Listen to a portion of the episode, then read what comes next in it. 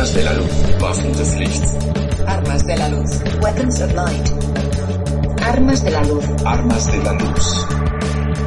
Waffen des Lichts. Waffen des Lichts. Weapons of light. Weapons of light. Armas de la luz. Armas de la luz. Armas de la luz. Weapons of light. Armas de la luz. Armas de la Weapons luz. of light. Armas de la luz. Weapons of light. Armas de la luz.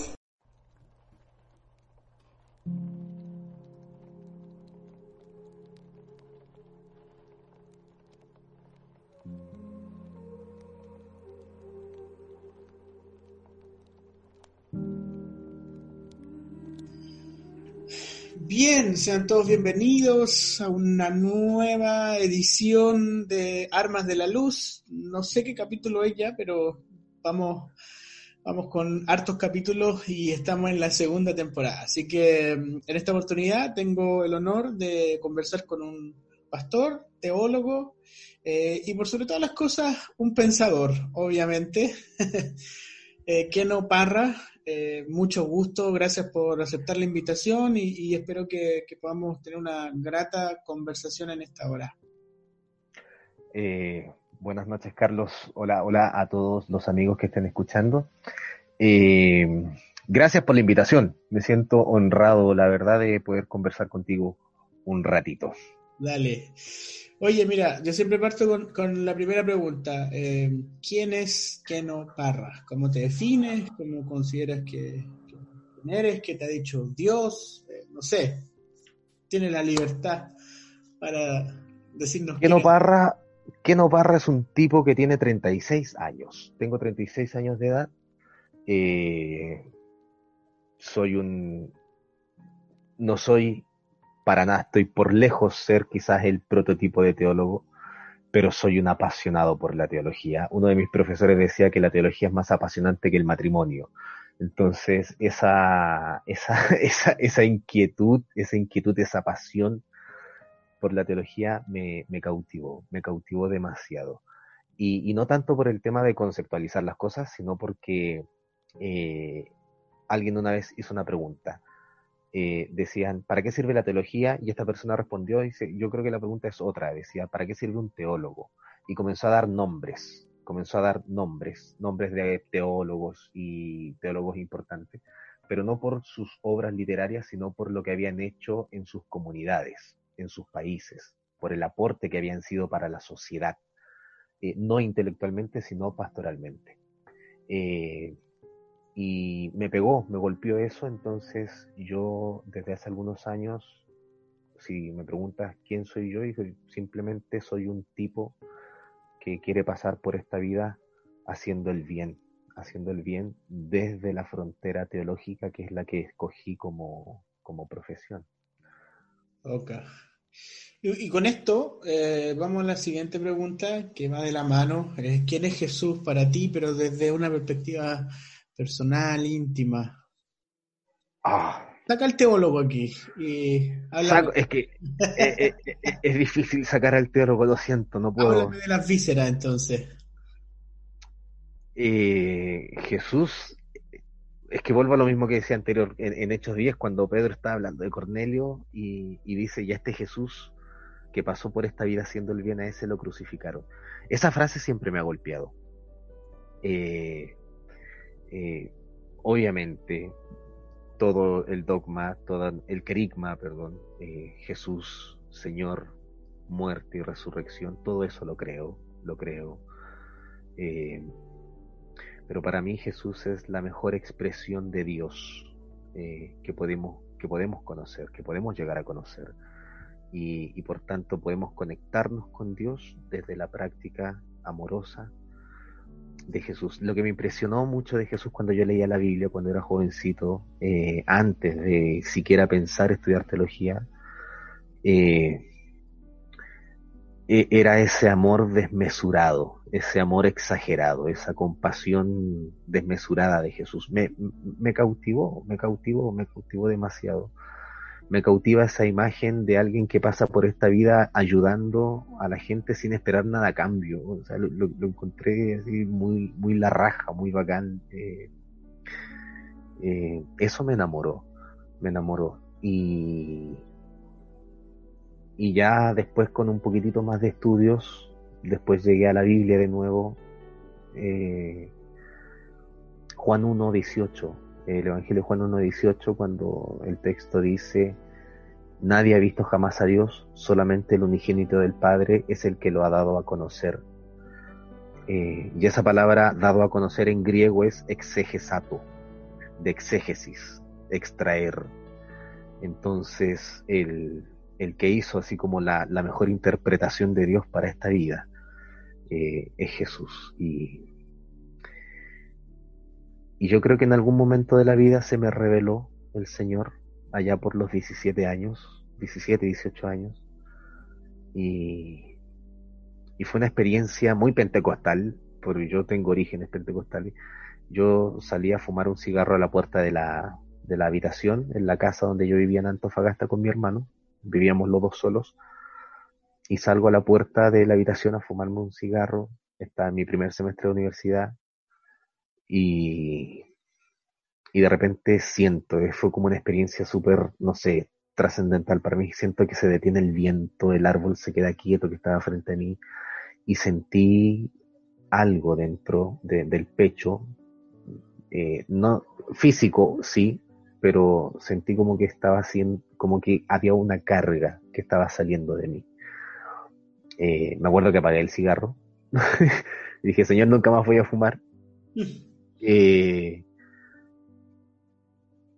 y, en ese momento yo, yo, sentí a Cristo, a Cristo, al Espíritu de Cristo eh, dentro de mí. Y, y, ahí cambió todo. Ahí de verdad cambió todo en mi vida no sé, no sé cómo, qué otras palabras, es, complicado describir desde las vísceras a Cristo. Eh, eh, uno puede volverse, insisto, muy pentecostal. Eh, bien. Yo ¿Ah? está bien. sí, está bien. Es, es, yo, yo experimenté la salvación. Yo, yo experimenté la salvación de, de, Cristo. Y por lo cual tengo una gratitud enorme, enorme, enorme. hoy no soy el mismo que hace 18 años atrás eh, pero sí. enamorado, enamorado de Cristo. Bueno, eh, ¿cómo, llegó la teología? ¿Cómo llegó la pastoral a tu vida? Un poquito de, historia, tratando de resumir. Lo más breve posible. A ver, estaba en mi primer semestre de universidad, me porté muy mal ese primer semestre hasta que tuve esta experiencia que te comentaba. Eh, y una noche iba caminando de la universidad en Antofagasta, esto es la ciudad de Antofagasta al norte de Chile, iba caminando de la universidad a la casa y yo vivía en el centro y era un sector un poco peligroso, había mucho narcotráfico, prostitución y, y, cosas eh, por el estilo, todo ese ambiente en la calle. Pero a mí me conocían, a mí me conocían porque yo vivía ahí, entonces yo pasaba tranquilo, pero una vez estaba como a dos cuadras y hubo escuché disparos, escuché muchos disparos y era, eh, en ese tiempo se le llamaba los rati, no sé, los, eh, los detectives, policía de investigación, la PDI actualmente. Eh, y estaban métele agarrándose a disparos con un grupo de, bandidos por ahí. Y yo me, asusté y escuché gritos y peleas y me escondí en, como que en un eh, en, la puerta de una casa como que me acurruqué para que no me vieran y, miedo a las balas. Y estuve ahí como media hora hasta que se acabó todo eh, y comencé a correr a la casa. Y a una cuadra de la casa, a una cuadra de mi casa, eh, vi a alguien botado, a alguien botado en la calle y yo me acerqué ya era cristiano, ahí tenía algunos meses de cristiano, así que estaba con toda esa ilusión inicial y me acerqué y era una persona travesti y estaba sangrando, estaba sangrando. Eh, le habían pegado mucho. Mm. Y, y, mi pensamiento fue, ah, si la toco, quiero ayudarla, pero si la toco, el pensamiento, y si tiene sida y, y todo ese, ese temor, pero, pero en ese momento el amor me ganó eh, el amor me ganó, me consumió, entonces me, quité la chaleca, eh, saqué la botella de agua, la comencé a limpiar a, esta persona, la, sangre, las heridas, la, conversaba con ella, ella, esta persona solamente se quejaba. Y, Y después, y después de estar ahí un rato con ella, limpiándole la sangre, tratando de reanimarla, eh, llegaron los amigos, eh, travestis, no travestis, llegaron los amigos y, se la llevaron al hospital, ellos. Eh, y yo me fui para la casa. Y, y ahí yo dije, yo, yo quiero ser pastor, porque para mí la pastoral descubrí ahí que la pastoral es una de las pocas vocaciones, no es la única, mm. pero es una de las pocas vocaciones en el mundo que, que busca servir sin esperar nada a cambio. Así lo sentía yo. Eh, así lo sentí yo en ese momento. Y, ahí fue, lo, entiendo yo como el llamado a pastorear. Mm. Eh, tuve muchas luchas porque después ya inmediatamente, después de un tiempo de orar, y, en ese tiempo yo era muy bueno para orar, muy bueno para orar, eh, unas dos, tres horas diarias, oraba mucho, oraba muchísimo. Mi mamá y mi hermano creían que estaba volviéndome medio loco. Eh, y dije, yo quiero ser pastor y quiero estudiar para ser pastor. Y, mi madre me dijo, ya, si vaya, si vaya a dejar la universidad y quiere ser pastor, ¿Qué estabas eh, estudiando, perdón? Yo estudié, estudié, de hecho terminé, pero no me, no me titulé. Eh, ingeniería de ejecución en procesos químicos. Ya, ya. En la Universidad Católica del Norte. Eh, y, y hasta que conseguí el apoyo de mi familia y me busqué, busqué, buscamos seminarios en América Latina, en Chile, y optamos por el más barato. y el más barato está en Ecuador. Eh, el más barato comparado con todos los demás seminarios que conocía, entonces, eh, o que encontramos en internet. Así que llegué a Ecuador el septiembre del 2005. El 12 de septiembre del 2005. Eh, como eran por módulos, podías llegar a cualquier temporada. Y ahí me familiaricé ya después con la teología, con, el, con todo esto que es la teología y estudié cuatro años la licenciatura y ahí me enamoré de la teología. Wow. Qué, qué, qué emocionante, igual impactante tu experiencia, ¿eh? como, como nació en tu corazón el, el, el llamado, la vocación. O sea, no, no, una cosa así. Yo escucho una voz estaba orando y tuvo un encuentro sobrenatural, ¿no? O sea, realmente me, me, me, impactó. Bueno, y en el proceso saliste, empezaste a pastorear, eh, conversamos un poquito antes, ah. iglesia, eh, ¿y en qué está ahora? Bueno, eh, mientras estudiaba tú tienes que hacer ministerio supervisado, así que tenía que ir a trabajar a las iglesias todos los fines de semana en los tiempos de estudio. Eh, y pastoreé varias iglesias a las que me mandaban principalmente jóvenes, típico que se usa alguien joven para pastorear jóvenes y, lo típico, lo clásico.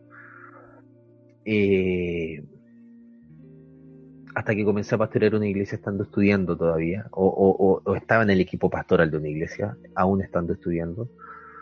Así que eso me, ayudó mucho, me ayudó mucho a, a, ver qué es eso de pastorear una iglesia. Eh, aprendí varias cosas con ellos, me enseñaron varias cosas en esas iglesias. La gente misma, los pastores mismos fueron muy buenos conmigo. Y yo me gradué el 2009. Eh, me gradué en el 2009 y quería seguir estudiando la maestría, pero me dijeron, no, tienes que detenerte un año, hacer ministerio un año y después cuando cumplas un año, vuelves. Eh, así que yo volví, pero como en la iglesia de repente no hay espacio para los seminaristas que se gradúan, a no ser que te hayan mandado específicamente, sino que yo me fui porque querían, no es que me mandó mi iglesia a estudiar. Eh, yo me fui porque quería estudiar, entonces cuando regresé no es que había un espacio para mí, así que acepté el, propuse una idea de plantar una iglesia de la denominación cuadrangular, una iglesia pentecostal, en Iquique, que no había ninguna. Así que hice toda una estrategia, un plan, lo presenté a algunas iglesias, recaudé algunos fondos y me fui a Iquique. Y estuve en Iquique 10 meses plantando una iglesia y por gracia de Dios eh, plantamos la iglesia. Después llegó otra familia de la iglesia, de otra iglesia a la misma ciudad.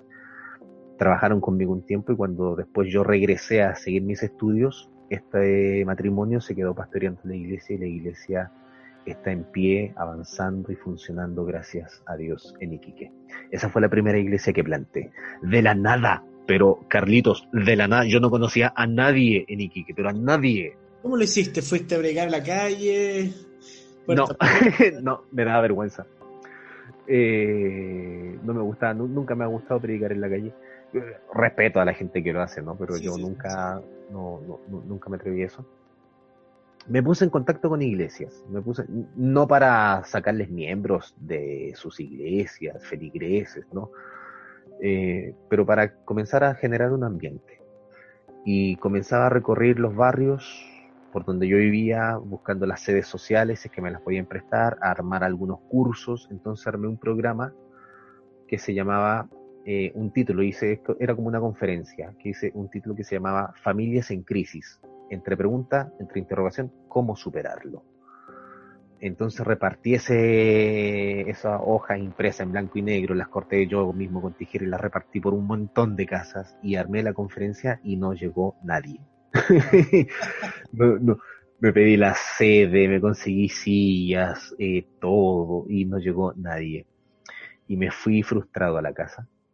Me iba caminando, iba caminando y de repente alguien me toca la espalda y era una mujer. Y, yo me doy vuelta y le digo, sí, dígame. dice, ¿tú eres pastor? Y, le digo, ¿y tú cómo sabes? dice, no sé, te, te quería preguntar. Y le dije, sí, soy pastor. Y dije, por favor, anda a mi casa a ayudarme. Y llegué a la, y dije, ya con mucho temor, fui a su casa y, y estaba su marido peleando con el hijo. Y esa fue la primera familia que se entregó al Señor pura experiencia milagrosa, ¿eh? Yo... yo, yo, yo, ni, ni yo me la creo, ni yo me la creo, yo no, yo no, no, no. Wow. Eh, yo escuché historias así, pero si, si, si, si, si lo analizas bien, no es que sea milagroso, sino no hubo nada sobrenatural, simplemente la persona me preguntó, ¿por qué me habrá preguntado? No tengo idea, porque yo después le pregunté, oye, pero tú escuchaste, viste este flyer, viste esta información. Dice, no, simplemente te pregunté. Y, y, fue la primera familia. Después llegaron algunas familias que vivían en Iquique, que eran de la iglesia cuadrangular, pero no se congregaban porque habían llegado a Iquique y de repente se comenzaron, oye, hay un pastor, cabro, un cabro joven, tenía yo 25 años, y, y me comenzaron a buscar. Y llegaron estas familias también y después comenzó a llegar otra gente. Y, y así fue la cosa. Eh, la iglesia no quedó tan grande, quedó una comunidad de 16 personas. De 16 personas quedó la, esa comunidad, pero después ya comenzó a crecer. Comenzó a crecer con este matrimonio que ya se quedó más estable. Y, y yo me regresé, salí de Chile de nuevo para estudiar. Para seguir estudiando. Claro, claro. Bueno, y ahí en Ecuador otro proceso de, iglesia. Sí, eh, llegué a Ecuador, me casé el 2010 en julio del 2010 me casé eh, con una mujer increíble. Eh, comencé a estudiar una, maestría en, en, Nuevo Testamento y a la par comencé a plantar, eh, fui, fui profesor capellán en un colegio, ese era mi trabajo oficial. Y desde el colegio se abrió una plataforma para comenzar a plantar una iglesia en el colegio, pedí permiso. Y también dos familias aceptaron ir y seis años después eran como 300 personas la, la, iglesia y ¿Tú no has pensado que tienes un, llamado para plantar iglesia? Lo, imagino que... ah, no sé, no sé, lo que pasa es que, es que depende mucho de la diversidad cultural. En Ecuador em, eh, tienen sus diferencias con Chile, con los chilenos, los ecuatorianos. Eh, y, y tal vez es el cariño, tal vez es el cariño lo que le, le, impacta más a la gente. Yo he escuchado, he escuchado, y, no lo, ojalá los amigos no, bueno, y si creen que suena arrogante, no importa, pero no lo digo desde la arrogancia. Eh, he escuchado pastores que son malos predicadores, pero malos. Sí, sí, sí, sí, sí. Pero las iglesias de estos tipos crecen, crecen y, crecen un montón y uno se pregunta por qué. Y cuando tú comienzas a revisar la vida de estos hombres, son gente preocupada, preocupada por la gente. Fíjate, fíjate, mírate, y esto me lo enseñó un amigo. Mm. Un cabro chico, un niño chico que va a la iglesia, no se va a acordar jamás de las predicaciones del pastor. ¿Sabes qué cosa nunca va a olvidar, Carlitos? Ese niño eh, de una familia, miembro de la iglesia, nunca va a olvidar el día que el pastor o la pastora llegue a la casa con una bolsita de frutas, Claro. con materiales para el colegio. Eh, eh, eh, eso queda en, en la retina del alma eh, de ese niño. Ese niño toda la vida se va a acordar, el pastor una vez llegó con frutas a la casa para la familia, el pastor una vez llegó con un set de cuadernos para el colegio. Oye, el pastor la otra vez llegó con unos sillos o, o- o con mercadería. Y esas cosas no las olvidan. No las olvidan. Eh, de hecho, es ahí se cumple muchas veces, creo yo, eso de eh, el amor cubre multitud de pecados. Porque cuando de repente estos pastores se equivocan, Mm. lo más rápido es en perdonarlos o en acogerlos con, con cariño y amor a un pastor que haya pecado en cualquier cosa. Bueno, digo pecado, todos pecamos, pero que se le haya pillado peca- pecando. ¿Se entiende? Se, entiende lo que digo, se entiende lo que digo. Claro, claro. Lo más rápido es en perdonar a este pastor son esos niños Sí. o, o esos jóvenes. ¿Por qué? Por, por la cercanía amorosa. Eh, yo creo que eso, yo, yo soy una persona de mucha piel, de mucho cariño, eh, de muy cercana, aunque disfruto mucho la soledad, pero, pero también disfruto mucho de la gente. Y Ya, y- tal vez eso funcionó. Y, final, y finalmente, eh, en resumidas cuentas, bueno, uno ya con los años va llegando a una conclusión, al menos a mí me pasa, que, el Evangelio es súper simple, el mensaje es súper sencillo pero profundo a la vez. Eh, y a veces nos enredamos tanto con, con cosas eh, y lo que tú me dices es tan certero, o sea, finalmente son los vínculos que logramos construir, que la iglesia se trata de eso, de los vínculos entre las personas. Eh, hay, hay- a veces nos hemos enredado tanto como en, en la lucha de la idea, en la lucha de, de la doctrina correcta, por así decirlo, y, y nos perdemos, nos perdemos en el camino. Sí. Sí, eh, ay, es que sí, ese otro cuento más, y la, la, la, la arrogancia nuestra, Carlos, es tan Claro. grande y, y- y no queremos reconocerla. Eh, las ideas son importantes, Mm, eh, sí. las ideas son importantes, crean mundos, ¿verdad? Cuando se materializan y eh, nos dan utopías, nos dan sueños. Eh, el problema son absolutizar estas cosas. Y el amor debiera ser siempre el, el- el inicio de todo, ¿no? De, de hecho, en la Biblia tú no te encontrás con definiciones conceptuales de Dios, a excepción de la primera carta de Juan, cuando te dice clarito Dios es amor y el que permanece en el amor, cáchate, cáchate este, este juego de palabras, dice, y el que permanece en el amor, ese permanece en Dios y Dios en él. No lo dice al revés, no dice, y el que permanece en Dios, ese va a permanecer en el amor. No, dice, y el que permanece en el amor, ese permanece en Dios y Dios en él. mm. Eh, nos hemos olvidado del amor o hemos romantiz, eh, hem- hemos hecho tan romántica esta cuestión del amor que, que Fíjate que una vez yo escuché a um, Katie Becker, esta misionera en Mozambique, no sé si ha oído de ella, sí, sí, claro. y ella dice, el amor tiene que lucir como algo. No, no, no puedes hablar de amor si no luce a algo. Exactamente. Y, y- Sí, y yo creo que por ahí pasa, ¿cierto? Porque muchas veces hemos visto este comentario típico en las iglesias, te amo en el amor del Señor. Eh, no sé si alguna vez te lo dijeron. No, oh, no, y, y me lo dijeron con buenas y con malas intenciones, así que no. Claro. Pero como. que, que, claro, uno, uno yo, yo siento que estoy aprendiendo este- esto también eh, junto a mi esposa, junto a la iglesia que, que pastoreamos, tratamos de, de- de vivir esto, pero finalmente te vas dando cuenta de que más allá de, de cómo seamos, más allá de las ideas que tengamos, las concepciones del mundo, más allá de los niveles incluso de santidad o no, como tú quieras verlo, eh, el amor eh, debe permanecer.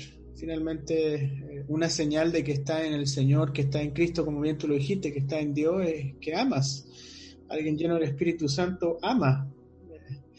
Eh, y recibiréis poder cuando haya venido sobre vosotros el Espíritu Santo, muchas veces lo asociamos a lo sobrenatural, a, lo milagroso, sobre todo en, lo carismático, pero es el poder de amar. Sí, sí, eh, definitivamente. es la diferencia, no sé, ¿cómo lo ves tú? Eh, sí, de hecho, eh, es que cuando, cuando nos ponemos a hablar del amor es como que hay, hay cosas que sobran, pero no, no, sí, también hay que, hay que conceptualizar hay que conceptualizar cosas porque a veces eh, hay una frase que también he aprendido un profesor y que la repito mucho. No vaya a ser que yo creyendo hacer el bien, estar haciendo el bien, en el fondo esté haciéndole mal a alguien. Mm. Entonces sí es importante la, la conceptualización también para no, para no caer en ese amor tóxico, por decirle de alguna manera, eh, eh, que en el fondo deja de ser amor. Por eso sí también creo que la conceptualización es importante. Eh, y es importante cuando el amor deja de ser efectivo, porque el, Evangelio no es... o sea, el Evangelio es conflictivo, el Evangelio genera conflictos. Eh, si todo lo dejamos en un aspecto muy romántico solamente, eh, el Evangelio no se va a meter a, a, a, las áreas donde tiene que sanar de verdad. O sea, con esto quiero decir que el Evangelio para mí, que es una expresión del amor de Dios que tenemos que vivir nosotros, la buena noticia, pero el Evangelio no es inofensivo. Eh, eh, el Evangelio no, no, no, tiene que ser inofensivo. Entonces, si nuestro amor es, es, inofensivo, en el sentido de que no genera un impacto y un cambio, no, eh, eso es romance. Claro, Pero, pero no es amor, no es amor, porque el amor no es, el Evangelio no es inofensivo, el Evangelio sí debiese generar algo. socialmente, personalmente, eh, pero por eso yo no me quedo solamente con el discurso del amor o con que tenemos que conceptualizar también para evitar caer en esos ídolos amorosos que, son el romance más que nada. No sé si me explico. Sí, sí, sí, perfectamente. Em, para, ir avanzando un poco en la conversación y no, no darnos vuelta en el mismo asunto, tú, tú has escrito, según, según entiendo, dos libros, eh, al menos eh, esos sellos. Sí, uno tiene que ver para la juventud eh, y otro que se llama Leyendo o Viendo a Jesús desde el dolor, algo así. Ya, no. Eh, el primero se llama Jóvenes que transforman el mundo. Sí, sí. ya, no me gusta ese título porque lo eligió la editorial allá en Estados Unidos. Entonces, una editorial muy, un título muy, muy gringo. eh, Sí, pues ese libro está, eh, eh, fue, lo, lo, pensé para jóvenes, está basado en las bienaventuranzas, donde yo hago una investigación de las bienaventuranzas y las presento más que como bienaventuranzas, como, como exigencias del discipulado. Y en un lenguaje narrativo, son dos adolescentes conversando y en el libro te matas de la risa, pero queda muy clarito, eh, desde mi investigación obviamente, eh, cuál es la exigencia de cada una de estas bienaventuranzas. Eh, no son sugerencias, son exigencias del discipulado. Para ser discípulo, esto exige Jesús. Ese es el de jóvenes, con un lenguaje, insisto, muy familiar. El otro libro que escribí se llama, no se llama Viendo a Jesús desde el dolor. Arrepiéntete de ese. se llama, se llama Leyendo a Jesús desde el dolor leyendo a Jesús desde, el dolor. Y... Estoy ofendido, ¿ah? No, no. Dice, digo, súper sensitive. No, no, para nada. Eh, leyendo a Jesús desde el dolor nace después de mi divorcio, el 2016. Ah, ok. Eh, un divorcio que me dolió mucho, como, te comentaba antes de comenzar esta entrevista, eh, no, no, fue un divorcio por cuestiones así como en lenguaje evangélico llamaríamos como pecado, violencia, infidelidades, no, simplemente no fue nomás el matrimonio. Eh, pero sí trabajamos, ¿ah? no, no fue una cuestión de que ah, ya no quiero estar casado, no, sí lo trabajamos, tuvimos consejería, estuvimos con terapia, estuvimos con consejeros matrimoniales, cristianos y no cristianos, para, para darlo todo, pero al final después decidimos ya no estar más casados y nos divorciamos, pero divorcio sea en paz, eh, o sean esos divorcios que son por conflictos muy eh, grandes, eh, duelen, duelen. Y cuando llegué a Chile de regreso después del divorcio, experimenté la soledad muy grande y una ligera depresión. Mm. Y, y, alguien me dijo esta frase, que, que, el dolor, dice, vive tu dolor, pero que el dolor no, no tome las decisiones por tu vida, por ti. Y, y, me hizo sentido, porque eh, eh, no, no, sé si es correcta, psicológicamente correcta, sociológicamente correcta, no, no, no, no, no me detenía. ¿Cómo? Pero muy práctica.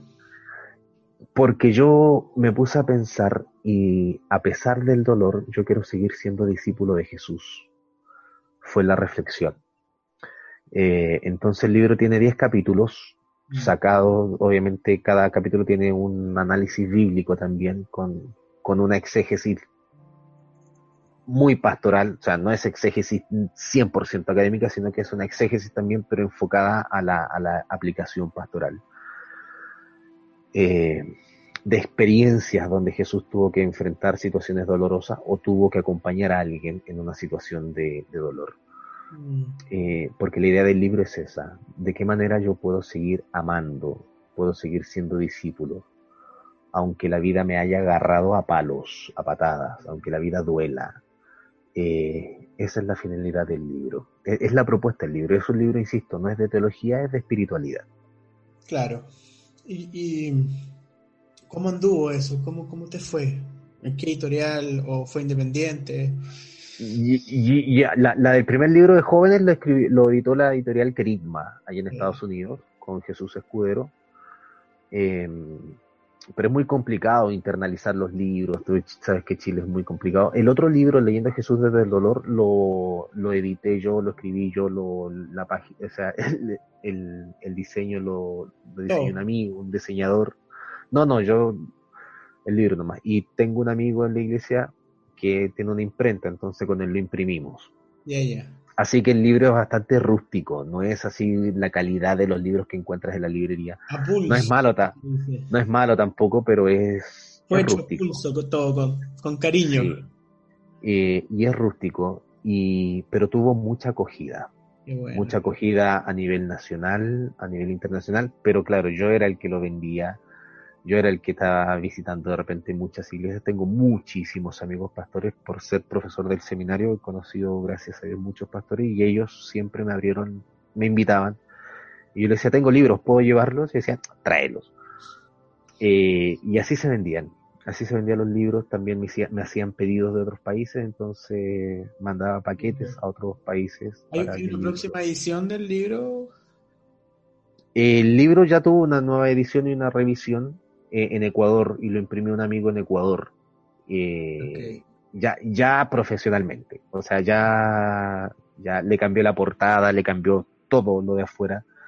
Eh, lo mandó a una editora para que lo revisara, una niña, que una ecuatoriana que vive en México, que se dedica a, a, la literatura. Ahí subió de nivel tu libro, en el fondo. sí, pues, y, ese, y ahora este ese libro está vendiéndose en Ecuador. Estoy escribiendo dos libros más. Estoy escribiendo un libro cristiano que también cristiano que se llama En la fuerza del espíritu. Ese es el título del libro. Eh, y tiene que ver con toda la experiencia eh, de la iglesia o de la comunidad de discípulos con, con, el Espíritu Santo. Mira, neumatología sí, pero sí. Pero pastoral, pastoral. Pastoral. Yo, yo, yo hace mucho tiempo renuncié a escribir académicamente voluntariamente. Voluntariamente porque, porque los libros académicos te los leen los académicos. Yo quiero que el libro lo lea la gente que le sirva de algo. Si, si, este, este, libro me va a servir de algo, yo lo quiero leer. Eh, y, lo escribo para la gente, para que la gente pueda leerlo, insisto, con una exégesis aceptable, digamos, eh, dentro de las capacidades de uno, las posibilidades de uno. eh, la responsabilidad que uno tenga y el compromiso, pero con un lenguaje muy sencillo. Mm. Eh, para la gente, yo creo que la gente de la iglesia lo, lo lea, porque sí creo que la gran mayoría de nuestra gente en nuestras iglesias, tristemente, como te comentaba hace un rato, eh, ha sido educada por este canal Enlace y dijeron, no, tenemos que, tenemos que abrir otras fuentes de educación también. Y los libros son una buena fuente. Y la gente dice que no, si la gente no lee, no, sí lee, sí lee. Y, Fíjate que conversaba con una. tu- Tuve otra entrevista de una.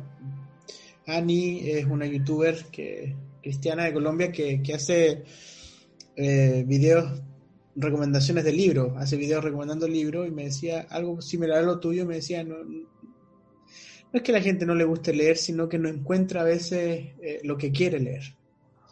Exactamente, exactamente. Eh, eh, eh, lo, lo que dice, esta- ¿cómo se llama? Ani.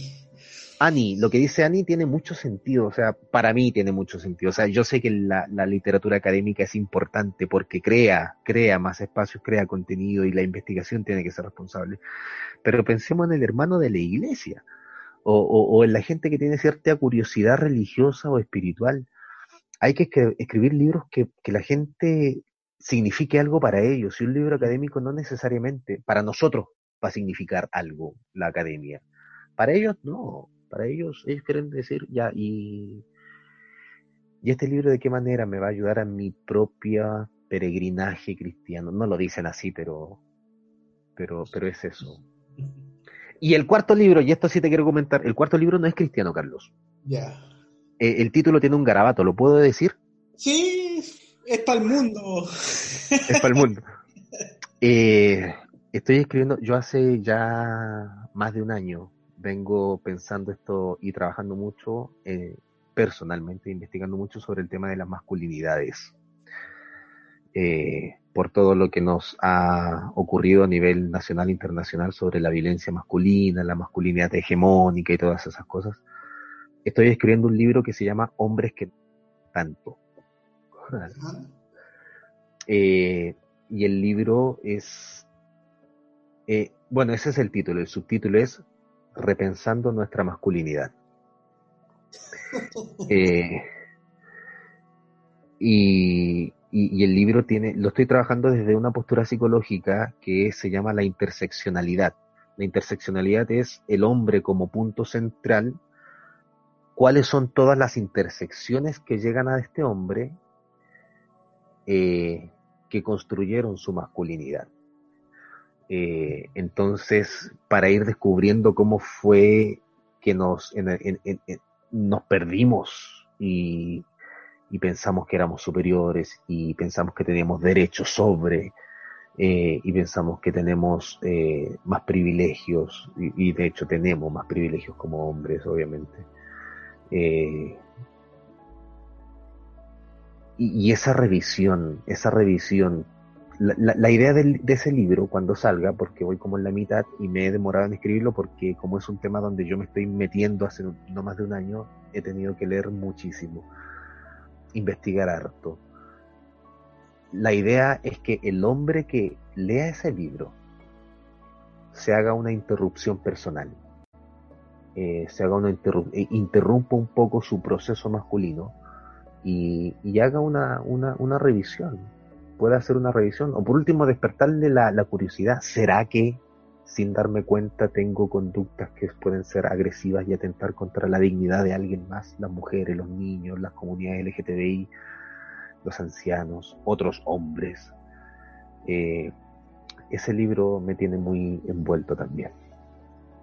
¿Y ese vas a sacarlo, tienes hablado con alguna editorial o, la misma onda de... No, no, ese es, ese sí lo quiero meter a una editorial, por, ese sí lo quiero meter a una, a una editorial porque sí yo que yo, mira, de masculinidades hay mucho escrito y el mismo problema que hablábamos de la teología, hay mucha teología académica, eh, hay mucho de masculinidad, hay papers, artículos, conversatorios, pero, pero ¿cuánto de esto material llega a- al público?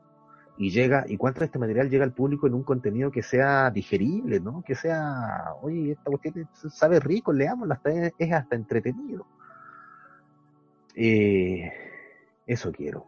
eso quiero. Por tanto, y como no es cristiano y es para un público no cristiano, que espero que lo lean también los cristianos, o mis amigos por lo menos No, cristianos. yo creo que tus amigos, porque con el título no, no Eh. a la puerta de... No, sí, pero bueno, y el título, el título fue bastante curioso porque yo como trabajo en el aeropuerto, entonces tengo mucho contacto con mucha gente, con mucha gente. Y yo estaba haciendo una encuesta de a las mujeres, amigas y de repente pasajeras y funcionarias del aeropuerto, cuando se establecían algunas conversaciones, y yo les preguntaba, ya, y, y me encontraba con alguien separada, soltera, divorciada o viuda, y yo les preguntaba, "Y si tú tuvieses una relación de nuevo, ¿qué, qué, qué esperarías o qué, cómo te gustaría, qué, qué hombre te gustaría? Y la respuesta más común, Carlitos, era esa, mira, tanto yo me conformo. Entonces de ahí nace la idea del título, eh, porque además tiene enganche. O sea, fuera de la iglesia eh, tiene enganche, tiene, tiene harto enganche, pero el subtítulo es el que da- le da el lineamiento, repensar nuestra masculinidad. Mm. Oye, eh, bueno, desde, ¿cuál es tu crítica a la, a la teología académica en el siglo XXI? Mi crítica a la teología académica, pucha, es que eh, es una pregunta difícil porque la, eh, eh, el mundo académico es demasiado amplio. Al menos en No, Latinoamérica. Eh, a, la teolo- a la teología Mm. académica en América Latina. Eh, pucha, también es difícil porque uno se encuentra con, con de todo mucho. Me he encontrado con, con teólogos muy radicales que no, ya para ellos los fundamentalistas no, no, no valen nada. Eh, me he encontrado con académicos que son más del diálogo. Si es que tengo una crítica, eh, no sé si una crítica, pero es una crítica a la cual yo no quiero caer más que criticarlos a ellos, es que cuando me encuentro con gente muy académica que tiene demasiado bagaje intelectual, es como que ya no toleran, por ejemplo, al, a la gente muy fundamentalista. eh, y es como que están dispuestos a romper todo diálogo o toda conversación. Y, y eso a mí todavía me cuesta un poco. No, no sé si algún día llegaré a ese punto y espero que no. Eh, pero no me gustaría tener que decirle a un fundamentalista, sé que contigo no quiero hablar porque eres fundamentalista y nunca vas a entender nada. No me gustaría llegar a ese nivel. Quizás es eh, inocencia teológica, no sé. Mm. Eh, pero más que la crítica a la academia en sí, porque yo insisto, yo para mí la academia es totalmente necesaria. Yo leo casi puros libros académicos.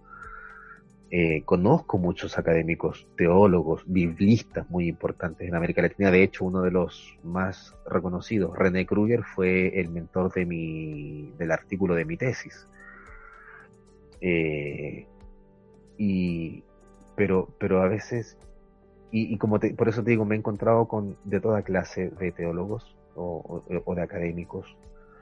Mm. Eh, yo creo que nos hace falta a los académicos aterrizar más aquellas cosas que a veces nosotros tenemos medianamente claras, Claro, claro. aterri- aterrizarla más un poquitito en la iglesia, porque tal vez la iglesia, y cuando me refiero a la iglesia, me refiero a la gente, ellos también son iglesia, pero me refiero a, a- a la gente al- de la iglesia que no tiene estudios académicos en teología, porque tal vez ellos pudiesen ayudarnos a, a ordenar un poquitito más nuestras ideas. Eh, la distancia con el pueblo es muy grande, creo yo. Mm. Eh, y, y eso hace que la academia sea estéril. Mm. Eh, no en todos lados, por eso te decía que es una pregunta difícil porque es demasiado amplia. Yo creo que hay sectores, hay unos sectores que son muy acercados a, a la gente, hay otros sectores que ya no. O que, son as- que, se- que, que- que tienen un discurso de acercamiento, pero en la práctica no. Mm. Eh, eso, en cuanto a la academia teológica, es lo que podría decir. Cada teología hija de su tiempo, ¿cierto? Sí, Eh, ¿Cómo, cómo lo ves tú hoy? Eh, yo creo que estamos avanzando, yo creo que teológicamente estamos avanzando. Siempre va a haber, siempre va a haber las rivalidades por querer conservar los dogmas antiguos y, y siempre van a existir esos grupos. eh, que quieren conservar la tradición y el dogma antiguo. Yo sí creo que tenemos que revisar tanto la tradición como los dogmas Mm. eh, y reformularlo. Eh,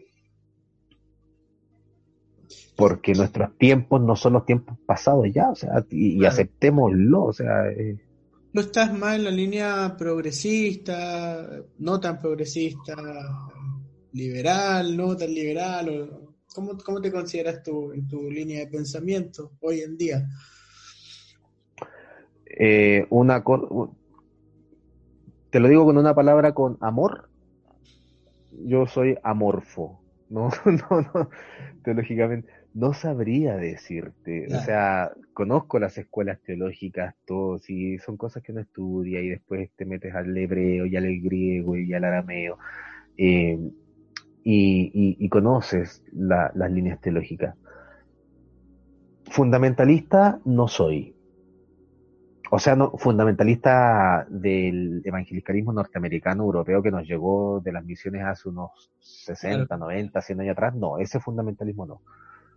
Eh, tampoco quiero ser un fundamentalista progresista, porque yo creo que el fundamentalismo se puede ver en ambos frentes. Mm, Eh, ambos frentes pueden convertirse en fundamental. Obviamente uno es mucho más que el otro, pero también puede haber fundamentalismo en el mundo progresista o liberal. claro. Eh, eh, esos absolutismos. Mm, Entonces, yo no creo ser, sí creo que tengo una tendencia más progresista, pero, pero tampoco soy un, no, no quiero ser, tal vez lo soy, pero no quiero ser un enajenado de mi realidad. Y eso me, me, me, me impide volver al fundamentalismo y yo creo que también de alguna manera me impide irme al otro extremo de, del progresismo teológico. claro. Y desde esta, de, esta- de lo que venimos hablando, ¿cómo, cómo es la iglesia chilena? ¿Y qué, qué tiene, dónde va la, la iglesia? Ahora en pandemia, antes de la pandemia, o lo que No en pandemia, o sea, es lo que ya llevamos ya, este nos dimos, nos dimos cuenta, o, o- o sea, el que no se ha dado cuenta es que no ha querido abrir, abrir los ojos o está muy enganchado al pasado. Nos dimos cuenta que la pertinencia de la iglesia ya no está para nada ligada a los templos, a un lugar físico. De hecho, eso tú lo miras también desde la misma oferta. Por ejemplo, antes la gente iba a un templo, a un culto, por ejemplo, hablando de la liturgia, donde tenían toda una producción casi cinematográfica eh, y la gente disfrutaba eso y lo disfruta y hasta yo lo podría disfrutar. Y de Claro. repente tienes una iglesia muy aburrida, eh, que no, o, que, o no aburrida, pero que no tiene la misma producción eh, de puesta en escena que las iglesias que tienen más recursos o de ciertos sectores del país o de la ciudad. Exacto. El Internet borró todo eso. Sí. Porque con una guitarra de palo, un buen músico que, que cante bien, sea de la iglesia más pobre o del extremo más oriente de Santiago, y, y- y van a tener, eh, la oferta va a ser la misma, no hay forma de diferenciar ya mucho. Mm, Eh, entonces, sí yo creo que tenemos, eh, te- en la actualidad tenemos que hacer una fuerte revisión de la institucionalidad, de la funcionalidad, y tenemos que sí o sí pasar de lo funcional a lo relacional. Tenemos que pasar de lo funcional a lo relacional, porque la pandemia nos dejó muy en claro que lo funcional puede cambiar de un momento a otro claro. por un virus Mm, eh, lo relacional tenemos que rescatarlo. Entonces, si la iglesia no vuelve a, lo relacional, eh, eh, esas iglesias pueden desaparecer. mm. Wow. Bueno, básicamente de alguna manera todos estamos llegando a, a- a- a la misma conclusión. Qué extraño sí que esto, el Evangelio haya partido así, ¿ah? De hecho, parte así. Y como que pasaron dos mil años y nos dimos cuenta que teníamos que volver otra vez a, a- lo de siempre, a lo que estaba escrito.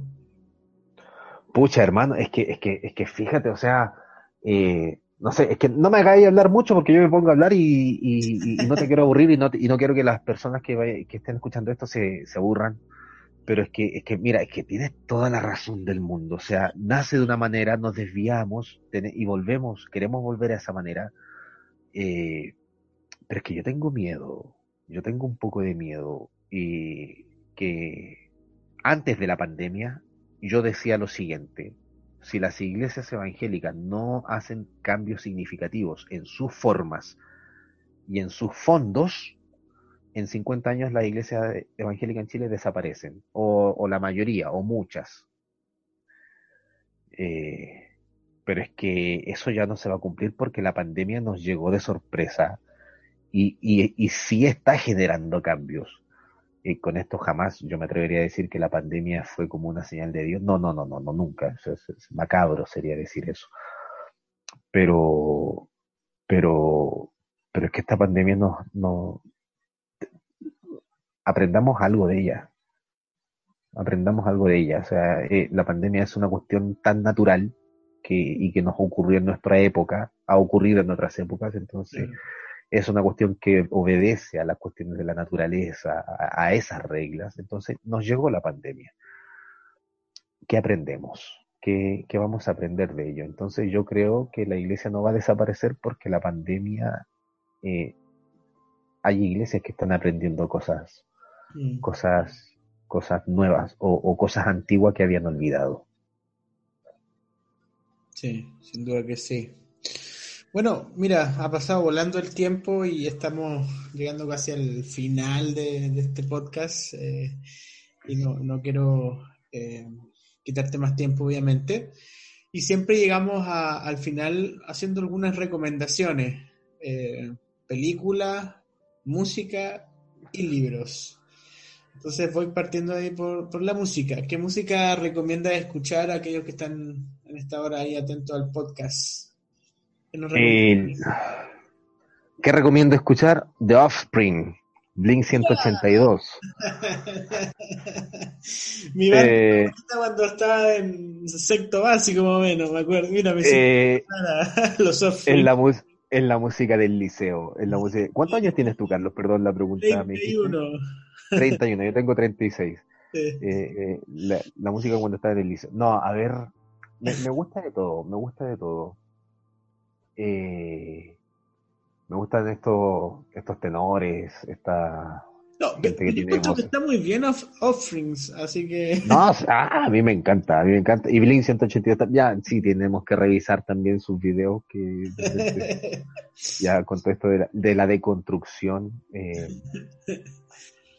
Pero, pero esa música me gustaba mucho, me gusta, me, gusta mucho, la escucho bastante. Eh, a mí me gusta bailar salsa y bachata, así ah, que escucho escucho harta salsa y bachata. Eh, y me gusta un grupo, me gusta un grupo español, español que se llama eh, Maldita Nerea. Ya. Y, me gusta este grupo porque si bien es como media, es medio pop su música, es un poco medio pop, medio popero, medio bastante popero. Pero este tipo, cuando se les hizo la entrevista sobre la creación de su música, y si tú escuchas su música, eh, ellos todas las letras que van sacando las pasan por un equipo de psicólogos. Eh, entonces, como que de alguna manera quieren dejar algún mensaje, a veces rupturista, a veces relacional, a veces romántico, a veces eh, social, a veces de, solidaridad. Me gusta mucho, me gusta mucho este grupo que se llama Maldita Nerea. Sobre todo me gusta, me gusta la canción de ellos que se llama, eh, me gustan varias, hay una que se llama eh, eh, El mundo genial de las cosas que dices. Y el otro que se llama No podíamos ser agua. me gusta mucho esa. Esa en cuanto a la música. Ok. Película. Ah, me gusta el cine latino. Me gusta el cine latino. mi película, creo que hasta el momento, hasta el momento no, no ha superado ninguna de ese gusto. Eh, mi, mi, película preferida es, bueno, igual son varias que hay unas que son muy chistosas. Eh, hay una argentina, una película argentina donde actúa este Darín. Ya. Que se llama El hijo de la novia. Okay. Es preciosa, yo la recomiendo con todo el corazón. Y hay otra que es chilena-argentina que se llama Mi mejor enemigo, que son cinco soldados chilenos, cinco soldados chilenos con cinco soldados argentinos que se van a la frontera a defender la frontera y al final se terminan haciendo amigos y juegan fútbol. Y, es como muy, muy encachada. Bueno, fue eso en cuanto a las películas. ¿Y libros que nos recomiendas leer? Algo que, que sea digerible para, para nosotros. Que no somos eh, eh, ¿De cualquier tema o tiene que ser de teología? De lo que tú quieras recomendar, libros que tú crees que son, son buenos. Que tienen que ser leídos. Mira, hay un libro, hay un libro que escribió para mí uno de los gurús populares más importantes sobre la educación, que es un inglés que se llama Ken Robinson. Ken Robinson escribió un libro que se llama El Elemento. El Elemento, Ken Robinson. El Elemento, sí, es el libro habla sobre la creatividad.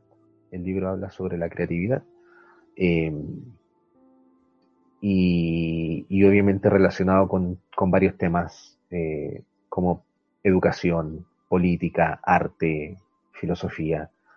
Eh, pero es un libro extremadamente fácil de leer, muy digerible, es precioso, es precioso. Yo, a mí no me gustan los libros que tienen anécdotas, de esos libros que son principalmente los libros cristianos evangélicos tienen mucha anécdota, son muy anecdóticos, es como que te dan un versículo bíblico, te hacen una breve explicación y el resto es mucha anécdota. No, me caen mal esos libros. Eh, me caen muy mal. Este libro tiene mucho contenido académico porque Ken Robinson es un, es un tipo capo en cuanto a temas de educación y reformas educacionales, pero y, y, no te llena el libro de anécdotas, pero la anécdota que te cuenta es, de verdad, es demasiado impactante. El elemento, Ken Robinson. Ok. ¿Algún otro? Eh, sí, leyendo a Jesús desde el dolor, lo escribió un tipo muy bacán que se llama Keno Parra. no, no, no. Eh, sí, hay un, un, autor que yo recomiendo bastante leer, que es uno de mis preferidos. Es uno de mis preferidos, ya este ya más teológico cristiano pastoral, como lo quieran llamar, eh, Dietrich Bonhoeffer. Creo que tenemos que leer un poquitito más a, Dietrich Bonhoeffer. Eh, eh, es uno de mis autores preferidos, definitivamente. El mío también. Así que ahí, compartimos un gusto, al menos. Eh, ¿Qué no? Palabras finales. no sé si algo que se te haya quedado ahí en el, tintero para ir ya concluyendo este episodio. Eh, palabras finales que se ha convertido como en el mensaje que he transmitido o he, intentado transmitir sobre todo a la gente joven eh, y, a gente adulta también. Eh, la sociedad necesita escuchar más voces. creo que hemos limitado mucho las voces, las voces políticas, las voces religiosas, las voces ideológicas. Creo que necesitamos voces nuevas, creo que necesitamos que la gente levante un poquitito más la voz y no me refiero necesariamente a la protesta, que yo soy eh, pro, si es que hay que protestar, yo salgo a protestar. Sin violencia, en eso sí soy bien específico también, pero sí salgo a protestar, hago sentir mi voz. Pero yo creo que necesitamos eh, que la gente haga, haga escuchar mucho más su voz, como lo están haciendo las mujeres hoy en día las mujeres lo están haciendo con, mucho, la, están rompiendo y, por una necesidad radical, por una urgencia. Eh, pero no es la única urgencia, hay otras urgencias en el mundo que necesitamos eh, prestarle atención y para eso también necesitamos que otras voces se levanten y se hagan escuchar. Mm. Así que si tienes algo que decir, que lo digan. Mm. Sí, bueno, ahora están las redes sociales, ahora es más fácil también hacer escuchar la voz. Sí, pero yo, pero lo, que te decía hace un rato, tampoco cuestiones panfletera, no, que, que, hagan... Eh, sí, sí, no, porque en las redes sociales ya uno, uno se esconde. en, las redes sociales puede hacerle bullying un niño que pesa, voy a exagerar, un 30 kilos, le puede hacer bullying a alguien que mide 2 metros y pesa 200 kilos. Las redes sociales rompen todo paradigma en cuanto a, temas de diferencias, de, poder decir cosas. Y también sirven para decir cuestiones que, como dice un amigo, un pastor, un pastor amigo mío, metodista, dice, posturas panfleteras, y yo le robo la frase, posturas panfleteras. No, que hagan sentir la voz de verdad, que hagan sentir la voz de... Mm. que hagan sentir la voz de verdad. Y, y para eso, claro, no solamente las redes sociales. Eh, sí. Muchas gracias por tu tiempo, no Carlito, muchas gracias a ti por este tiempo de conversación. Como siempre digo, bueno, tratamos de, contribuir al, diálogo, a, la fe de las personas que escuchan este podcast. Cada uno tomará lo que, considera, ¿cierto? Eh, y desechará lo que no considera. Yo siempre digo eso en el podcast porque esa es la idea, queremos construir simplemente. Así que te agradezco muchísimo por tu tiempo, dónde te encuentra la gente en tus redes sociales o si quieres comprar tu libro. Eh, en Instagram, que no parra, que no parra ast, que no parra ast, y hoy Facebook igual, que no parra ast. Vale. Muchas gracias, Keno. Mira, paro la grabación y, y después nos despedimos. Vale, Carlito.